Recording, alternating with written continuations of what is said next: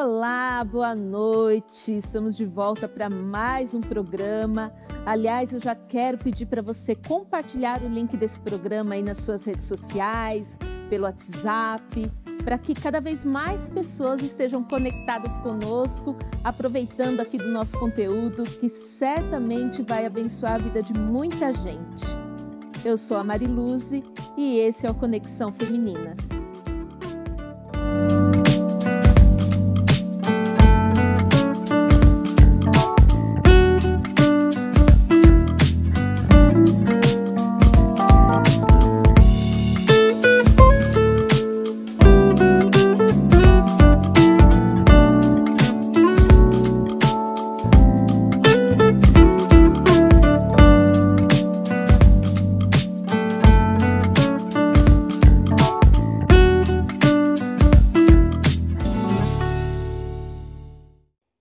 Estamos no mês de maio, mês da família, e é claro que Conexão Feminina não podia deixar de falar desse assunto. E hoje nós vamos falar sobre relacionamento familiar. E para falar com a gente sobre esse assunto, a nossa convidada de hoje é uma pessoa muito especial, que é psicóloga, especializada em psicologia social e comportamental. Há 25 anos ela trabalha com pessoas em situação de vulnerabilidade social além também de integrar o Ministério de Vida Pastoral da Igreja Adventista da Promessa e auxiliar o seu marido no, no pastoreio das igrejas de Ana Terra e Monte Castelo, em Curitiba. Nós recebemos aqui hoje a nossa querida Rome Schneider. Boa noite, Rome. Um prazer ter você aqui. Muito obrigada por aceitar o nosso convite. Seja bem-vinda. É um prazer para mim estar aqui também. Eu agradeço pelo convite e principalmente pela relevância do tema né, que está sendo trabalhado a família. Família é um tema atual né, e que sempre precisa ser discutido. Então, eu parabenizo vocês pela iniciativa e agradeço pelo convite. É sempre um, um prazer estar junto com vocês. Prazer é nosso. Então, vamos lá, vamos começar aí o nosso bate-papo. É, como, como o estilo de vida moderno tem afetado as famílias e quais têm sido hoje os seus maiores desafios? Olha só, é, é, é uma pergunta que a gente podia gastar aqui né, um bom tempo falando dela. Né? A gente sabe que a sociedade tem passado por muitas mudanças e por mudanças cada vez mais rápidas. Essas mudanças, é, muitas delas são boas, por exemplo, os avanços da tecnologia, que facilitam a nossa vida, os avanços da ciência, né? A gente teve aí a vacina da Covid que foi produzida no tempo recorde. Então tem muita coisa boa da modernidade, mas tem coisas que não são tão boas assim e que não fazem bem para a nossa vida, principalmente o estilo de vida desta vida moderna, desta vida que a gente tem em sociedade hoje em dia. Né? Algumas situações para exemplificar como essa sociedade funciona nós já sabemos disso, mas a gente vive numa correria, né? A gente sempre está correndo atrás do tempo, a gente precisa fazer tudo, não é para hoje, é para ontem. A gente vive num mundo extremamente materialista, né, onde se valorizam mais as coisas, né, do que as pessoas, se valorizam mais os animais, apesar deles terem o seu valor, mas eles não são mais valiosos do que as pessoas, né? A gente está num mundo aí super conectado, no entanto, as pessoas se comunicam cada vez menos, né? Os relacionamentos são cada vez mais superficiais. E tudo isso, claro, que afeta a família, né? A família está na sociedade e ela é diretamente afetada e talvez seja uma das mais afetadas, né? A gente tem visto na nossa convivência, no nosso dia a dia, que a família tem passado por diversos tipos de crise. Eu quero só mencionar algumas delas aqui, porque senão né, a gente nem teria tempo para falar é, é, tudo. Uma das, das, das crises que eu percebo que a família passa, que as pessoas passam e trazem para a família, é a crise da frustração. Se a gente pensar como era a vida dos nossos pais, os nossos pais muito provavelmente tiveram uma vida mais difícil do que a nossa, né, com limitações, com privações. Nós tivemos uma vida muito provavelmente mais difícil do que a dos nossos filhos. Então, nós aprendemos com as adversidades a lidar com as frustrações. As gerações de hoje não. Eles tiveram muito mais do que nós tivemos e eles são muito infelizes. Eles são exigentes, eles se frustram com facilidade. Então, eles sempre estão numa busca incessante de alguma coisa que parece que nunca vai saciá-los. Então, eu vejo assim, muitas pessoas dentro das famílias não valorizando o que elas têm, se sentindo frustradas com a vida que elas têm. A gente tem também o desafio do respeito, da falta de respeito, né? Como é difícil hoje a gente ver uma família onde os filhos respeitam os pais, onde os pais respeitam os filhos, né? Muitos filhos nem têm os pais mais como uma referência. Também tem pais que às vezes, né, têm atitudes muito contraditórias, dão maus exemplos para esses filhos e acabam perdendo a, a autoridade, né? um fenômeno que a gente vê assim, constantemente em aconselhamento de casais, principalmente de casais jovens, é a falta de respeito entre esses casais. Então começa no namoro, né, onde já falam alto com o outro, onde é, são desrespeitosos um com o outro, aí vai para o casamento, aí no casamento ninguém dá satisfação para ninguém, né, se agridem verbalmente, psicologicamente, escondem suas senhas, né, é, tem uma vida como se cada um tivesse a sua vida em particular, né? Então, essa crise de falta de respeito que vem de ambos os lados do casal, dos pais para os filhos, dos filhos para os pais, tem prejudicado muito a convivência na família e a própria integridade da família. Aí a gente tem um desafio que ele acontece, eu acho que em, em todas as esferas da vida, mas na família tem um papel é, mais importante e eu acho que acaba agravando muitos problemas que surgem na família, que é a dificuldade de, de comunicação.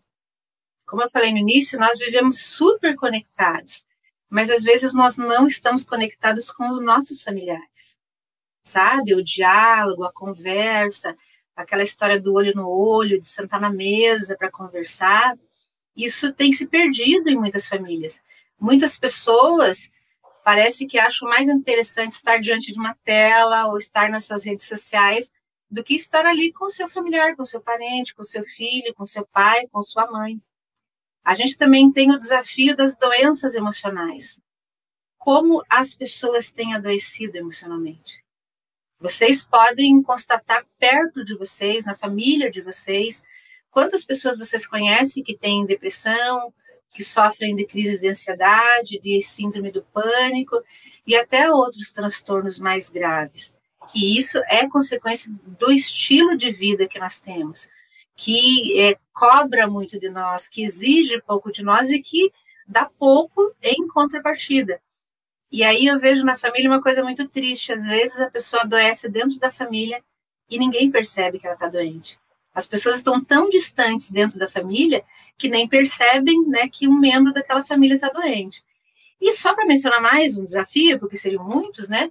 É, eu acho que esse é extremamente importante, a gente não pode deixar de fora, é, é realmente o desafio da crise espiritual. Né? Como as famílias estão afastadas de Deus. Né? Quando, quando foi a última vez que, que você é, se reuniu com seus filhos para orar, para ler a Bíblia, né, para cantar, para ter um momento devocional, conversar sobre a palavra com eles.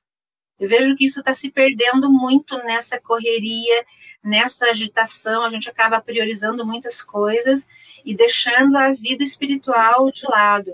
As pessoas, inclusive, têm se desinteressado muito da igreja, porque parece que a vida é tão atrativa fora da igreja que aquilo que para mim na juventude era muito muito atraente ir na igreja e ter uma vida além de espiritual, uma vida social, né, viver aquelas coisas que a igreja proporcionava, hoje as pessoas já acham que não precisam tanto disso. Então, só para exemplificar aí alguns dos problemas que a vida moderna tem trazido para a nossa vida e para dentro das nossas casas. Sim, será que é uma questão também de mudança de prioridades, Rumi? É, é, as prioridades certas ou erradas, elas podem influenciar aí os rumos do, do relacionamento familiar? Será que mudamos assim do, de uma época para agora, da, da, das, de épocas passadas para agora?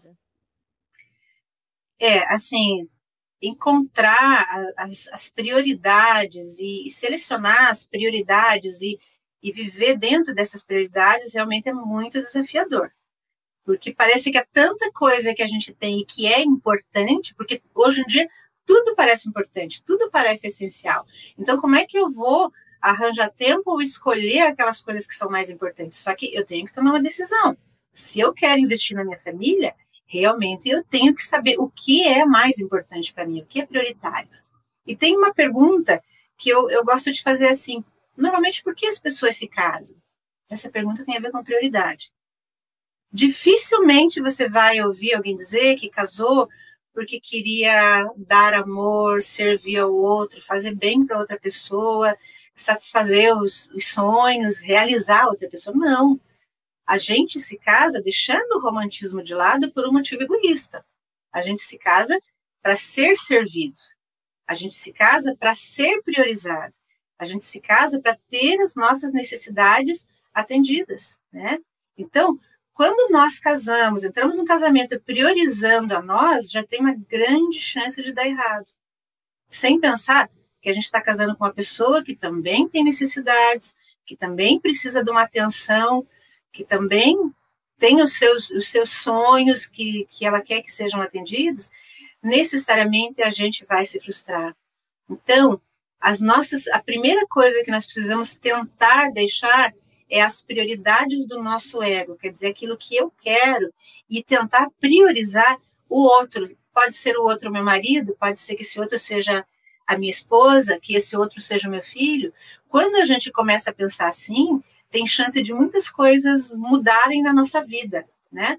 Porque, na verdade, a gente prioriza aquilo que a gente acha que é mais importante. Qual é a importância da minha família para mim? Eu posso fazer declarações de amor no dia das mães, no dia dos pais, no dia dos namorados, no aniversário de casamento, mas eu realmente vou mostrar o meu amor quando eu me dedico a essa família e quando eu não penso só nas minhas necessidades, mas nas necessidades das outras pessoas, né? Dentro da prioridade, acho que uma coisa que a gente não pode deixar de mencionar é o tempo. O tempo é precioso, o tempo é uma coisa rara. É muito difícil encontrar alguém que diga assim, ah, eu tenho tempo sobrando. Até quem não faz nada vai dizer que não tem tempo para nada, não é verdade? Né? E uma coisa que nós não temos priorizado na nossa vida é o tempo para o convívio familiar. Então, assim, muitas coisas têm roubado esse nosso tempo da família, né? É, são as redes sociais, a internet, às vezes é o nosso trabalho, não vamos só dizer que são as redes sociais, é o nosso trabalho, às vezes são os nossos amigos, às vezes são os nossos estudos, às vezes são coisas que nós achamos que não podemos é, é, deixar no segundo plano, que são tão importantes que elas tomam todo o nosso tempo. E aí a gente esquece de uma coisa muito importante. Quando eu amo uma pessoa, além de, de priorizar as necessidades dela, uma forma de demonstrar isso é dedicar tempo a ela. Tempo não é só dinheiro. Tempo é amor. E aquele tempo que eu tenho com meu filho agora, que ele é pequeno, ele é importante agora. Ele não vai ser mais daqui a 5 ou 10 anos, porque ele vai estar vivendo uma outra fase. Aquele tempo que eu preciso ter com meu marido, que o marido precisa ter com a esposa, ele é essencial hoje para o casamento que nós estamos vivendo e para o casamento que nós estamos construindo. E aí eu queria dar uma ênfase maior na questão do casal. A gente vê que, infelizmente, dentro de um casamento, muitos casais não se priorizam. Se nós temos, para nós termos uma família forte, nós precisamos ter um casal forte. O casal não vive bem, normalmente isso afeta os filhos. Isso afeta toda a organização da família. Só que os casais, o marido e a esposa, têm esquecido muitas vezes das necessidades um do outro, de dedicar aquele tempo para estarem juntos, de sair, de passear, de conversar, de fazerem programas juntos. E às vezes isso acontece até por causa dos filhos, né? A gente vê casais mais jovens que depois que têm filhos meio que se perdem, ficam tão encantados com a paternidade, que é uma coisa mar maravilhosa, né? Paternidade e maternidade, que acabam dedicando mais tempo para a criança do que para o cônjuge. É, vivem para os filhos e acabam esquecendo um do outro, né? Exatamente. Então, assim, uma palavra para os pais: se vocês querem ter um relacionamento forte, né, familiar, vocês têm que dar prioridade para o relacionamento de vocês.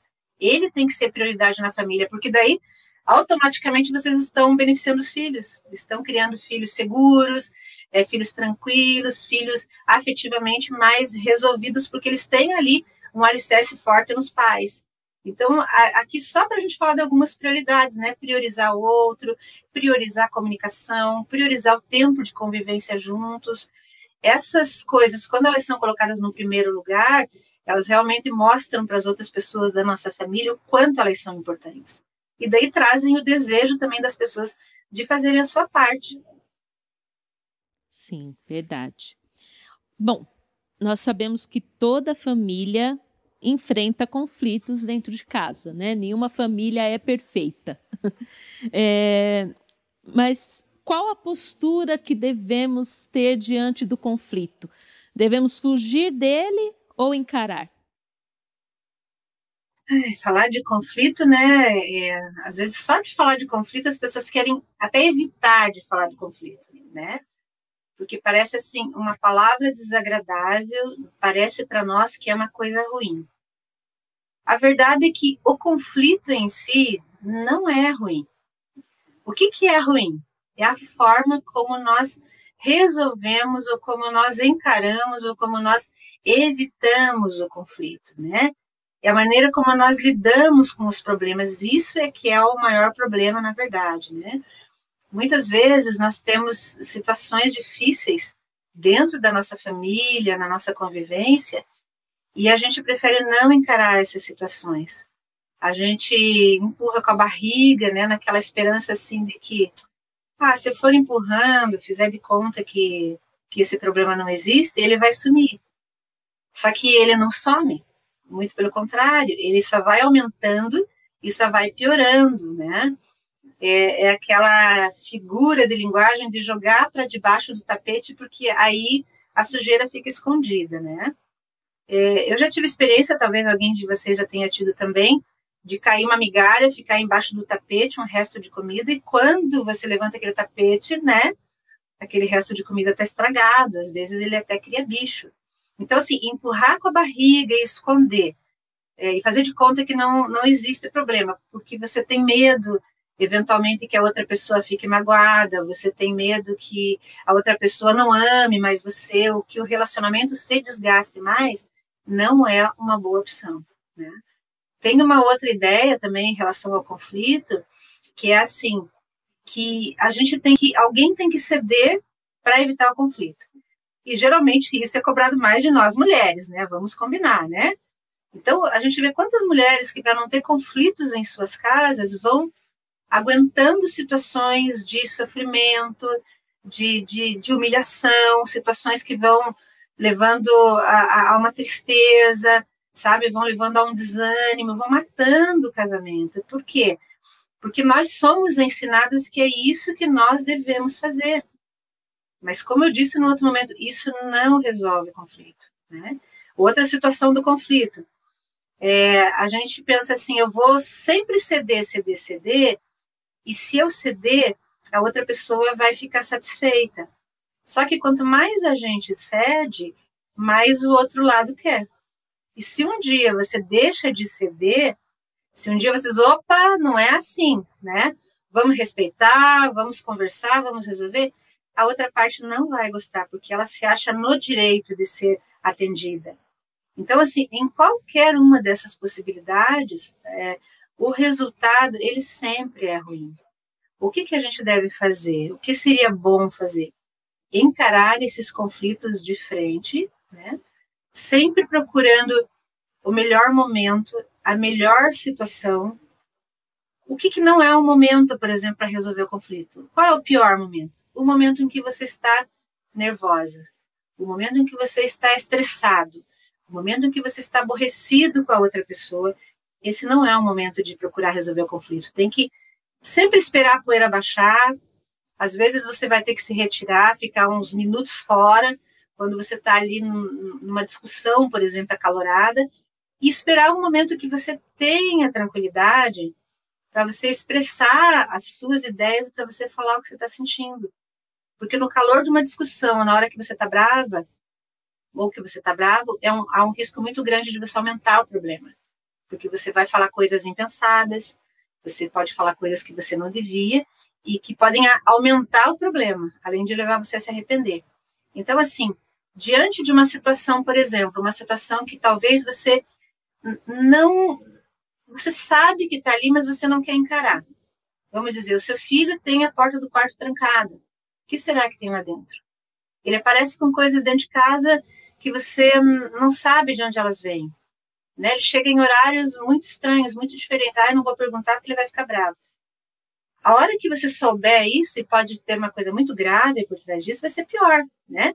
Entre o marido e a esposa, um esconde senha do outro, tem um, um comportamento estranho, de repente está diferente por muito tempo, você até desconfia que tem alguma coisa lá, mas você prefere fechar os olhos. Quando aquele problema vier à tona, aquela situação, vai ser muito pior. Então a gente precisa encarar, se nós temos problemas, a gente precisa procurar resolvê-los, sempre pensando também não só em nós, não na nossa emoção, mas no outro, né? na outra pessoa, em como a pessoa se sente, né, não fazendo da solução do conflito também um momento de guerra, um momento de acusação, né, mas entrando com o coração, com o peito realmente aberto e com disposição para resolver, não com disposição para ganhar uma briga, porque daí não funciona, aí não dá certo mesmo. Aí acaba um só machucando o outro, né? E piora a situação. Mas é possível mudar o rumo? Existe algum segredo para um equilíbrio no relacionamento familiar? Olha, assim, quando a gente fala de relacionamento, seja relacionamento familiar, seja um relacionamento no trabalho, né, seja um relacionamento no casal, é, não tem como a gente ter, prever ou dizer que existe né, um, um segredo, que existe uma, uma fórmula, porque as pessoas são diferentes, as circunstâncias são diferentes, né? O momento que as pessoas vivem, a maneira delas reagirem às situações, elas são diferentes. Então, a gente nunca vai ter uma resposta pronta, mas sempre é possível mudar algumas coisas, né? É, por mais que tenha aquelas pessoas que digam, ah, eu não, não vou mudar, eu não consigo, porque esse é meu temperamento, porque esse é o meu jeito, é, porque na minha família já é assim, né? Ou porque eu sou muito velho, muito velha para mudar. Isso não é verdade, né? Todos nós é, podemos, se nós quisermos, se nós tivermos interesse, nós temos condições de mudar algumas coisas na nossa vida e coisas que podem melhorar e podem influenciar no nosso relacionamento, principalmente dentro das nossas casas, né? Então vamos lá.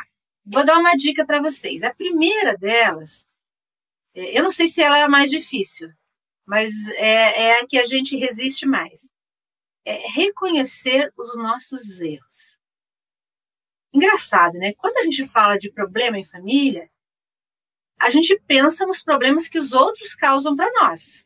É alguém que não me compreende, é alguém que não me ouve, é alguém que não conversa comigo, é alguém que me trata mal de uma maneira que eu não gosto geralmente nós não colocamos nós neste problema. A gente tem mania de se colocar sempre como vítima de uma situação, como se aquela situação envolvesse uma pessoa só. Mas será que a gente tem a disposição para olhar para dentro de nós e pensar assim, no que que eu estou contribuindo para esses conflitos? No que que eu estou contribuindo para esses problemas que estão acontecendo na minha vida ou na minha família? Então, assim, todo mundo erra. Mas admitir esse erro, admitir que você está errado, é uma coisa muito difícil. Mas uma forma da gente conseguir hum, melhorar, ter um relacionamento familiar, né, é, é, é saudável, bom, é reconhecer os erros. Né? Os pais erram, pai e mãe erram e erram muito com os filhos. E às vezes os pais não admitem esses erros porque acham que ah, meu filho não vai me respeitar se eu admitir que eu estou errado. E sabe que é realmente o contrário. Quando os pais admitem os seus erros, quando os pais têm essa humildade, os filhos veem força nos pais. Eles veem pais ali que estão sendo abertos e verdadeiros com eles.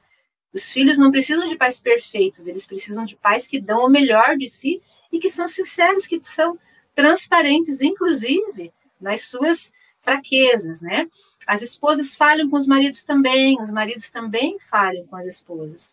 Mas às vezes, como é difícil chegar e dizer: é, me perdoa, eu falhei, eu errei, eu admito que nessa situação eu estou errado. E nós somos muitas vezes impedidos de, de reconhecer nossos erros pelo nosso orgulho, né? Aquele orgulho, aquela arrogância. A gente acha que o relacionamento familiar é uma disputa, né? Para ver quem está certo, quem está errado, quem ganha mais rounds um do outro, e na verdade não é isso. E, e acontece uma coisa assim muito legal, que quando nós nos dispomos a olhar para dentro de nós, fazer essa autoanálise e reconhecer os nossos erros, nós abrimos caminho para que haja perdão na família, né? Para que a gente possa pedir perdão para as pessoas que nós possamos ter magoado, ofendido, e que as pessoas também vão ter o coração aberto para nos perdoar quando elas virem o nosso arrependimento e o nosso reconhecimento sincero. Então, é, é, essa, essa questão de, de reconhecer o erro, de fazer uma análise e de se colocar como parte do, do problema, e sendo parte do problema, você é parte da solução, essa é uma coisa muito importante. Uma outra coisa que a gente precisa trabalhar muito dentro das, da nossa vida, dentro da nossa família, é a comunicação. Né? É, eu mencionei no outro momento que a comunicação dentro da nossa casa, muitas vezes, ela está perdida. Né? A gente se fala até com os nossos familiares, mais pelas redes sociais e menos né, cara a cara. Né? É, às vezes, quando essa comunicação acontece, na verdade, não é a comunicação, é uma briga, é uma discussão. E quando a gente pensa em se comunicar com os nossos familiares, a primeira coisa que nós temos que levar em conta é que nós precisamos estar dispostos a ouvir, né? A palavra de Deus diz lá em Tiago que todo homem seja pronto para ouvir e tardio para falar, mas a gente quer falar, a gente não quer ouvir. A gente pensa, para eu me comunicar com a minha família, eu vou falar tudo o que eu estou pensando, né? Eu vou abrir o diálogo falando, falando, falando. Não. Falar é uma parte importante. Mas a mais importante a primeira tem que ser essa disposição para ouvir, para entender a opinião do outro, sabe? Sem aquela pressa de julgar, de já querer retrucar, de que o outro está falando e você já quer responder, sabe? Já está preocupado em tripudiar em cima, não é é ouvir de fato, né, dando espaço e dando tempo para aquela pessoa falar. E na comunicação nós temos também a parte de falar, né? Agora, como que é essa fala? Essa fala não é uma fala qualquer. Tem que ser uma fala que venha revestida de amor. Como é que é uma fala revestida de amor? É aquela fala em que nós estamos realmente interessados em nos comunicar, né? Interessados em entender o outro, interessados em falar, mas que nós usamos palavras que são boas, que são construtivas. Então, você vai falar com o outro, você não vai gritar, você não vai humilhar, né? Você não vai trazer coisas do passado para jogar na cara da pessoa. Você vai focalizar ali naquilo que vocês estão conversando naquela hora. Porque quando você se comunica assim, você demonstra que você realmente respeita esse teu familiar, essa pessoa que está ali. Então, na comunicação, esses dois aspectos são extremamente importantes: saber ouvir e também saber falar. E aí, a gente podia englobar essa, esse último ponto que eu vou falar eu acho que ele é uma síntese de, de tudo que nós falamos aqui, que é a reciprocidade, né? Eu quero pedir licença para tomar emprestadas as palavras de Jesus, que estão em Mateus 7, 12, e diz assim: Portanto, tudo o que vocês querem que façam para vocês, façam para os outros também. Então, se você quer se comunicar com a tua família de uma maneira aberta, abra você esse caminho para a comunicação. Você quer ter respeito na tua família, dos teus filhos, da tua esposa, do teu marido? Respeite. Você quer ser ouvido pela tua família? Ouça. Você quer receber amor? Ame em primeiro lugar. Então, quando nós levarmos essa regra para a nossa vida, pensar que tudo aquilo que eu quero que os outros me façam, eu devo fazer primeiro, a gente está realmente abrindo caminho para trazer soluções para a família e para ter uma família abençoada. Amém. Olha, Romi, muito bom o papo, muito bom. Daria para ficar horas aqui falando sobre isso, a gente conversando sobre isso, né? Não cabe num programa realmente o assunto, né? Muito bom mesmo, mas estamos chegando ao final do nosso programa. Ah, eu queria propor para você agora um jogo rápido. Perguntas rápidas, respostas rápidas, para quem está nos assistindo aí conhecer um pouquinho melhor de você. Pode ser? Pode ser. Então vamos lá. Um livro. A Treliça e a Videira. Acho que. É, deixa eu só falar um pouquinho. Então, assim, dá muito sentido do que é ser igreja, me toca muito. Maravilhoso. Um filme, Rome. Olha, esse é antiguinho. Acho que você nem assistiu. É Blade Runner, o Caçador de Androids. Acho um filme muito existencial, é antigo, mas eu gosto muito dele. Pois olha, eu assisti. é, mas assista hoje de novo para ver o que, que você pensa. Muito tá legal. bom. é, uma música. É, assim, difícil porque são tantas, né? Mas preciso de ti para mim é uma oração. Preciso de ti do diante do trono é uma, uma oração muito profunda. Hum. Um lugar inesquecível para você. Aí, aí, eu vou ter dificuldade, assim, eu acho que todo lugar onde eu estou com a minha família, aqueles momentos que eu vivo ali com os meus filhos, com meu marido, são são momentos inesquecíveis no lugar onde eu estiver com eles. Esse lugar vai ser importante para mim. Muito bom. Agora o seu lugar preferido de oração. Olha, eu queria poder ter um lugar exclusivo de oração, né? Mas eu não tenho esse lugar. Eu tenho vários, vários lugares onde eu oro, onde eu posso orar. E eu entendo assim que é, é, é, a oração é algo que você carrega com você. Se você tiver um lugar para você orar, ótimo. Mas você pode orar em qualquer lugar. Então, para mim, o lugar de oração é onde eu estou, onde eu estiver agora, onde eu estiver naquele momento, aquele é o meu lugar de oração. Muito bom. Rome, muito obrigada muito obrigada por mais uma vez você, tá, você estar aí disposta para nos atender, sempre colaborando com a gente.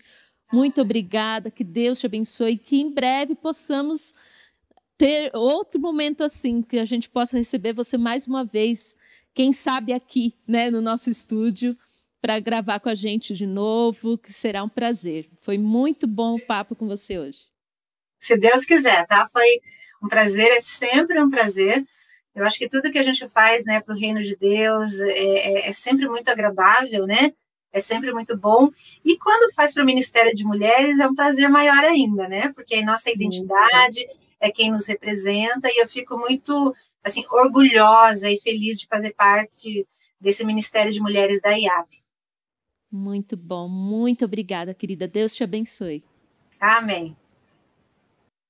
Nenhuma família é perfeita mas certamente todas elas fazem parte do projeto de Deus, desde lá na criação.